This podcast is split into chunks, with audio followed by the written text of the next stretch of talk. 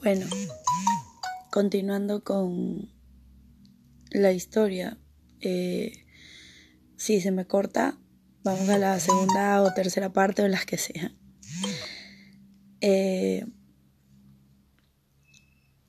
disculpen el sonido, lo que pasa es que grabo desde mi celular.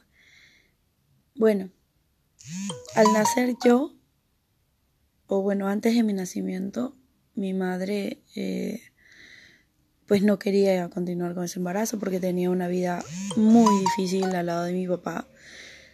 Eh, mi papá era un hombre que no satisfacía todas las cosas de la familia. Y pues como les explico, em, esa situación traía pesar a mi mamá. Bueno, vamos por la otra parte.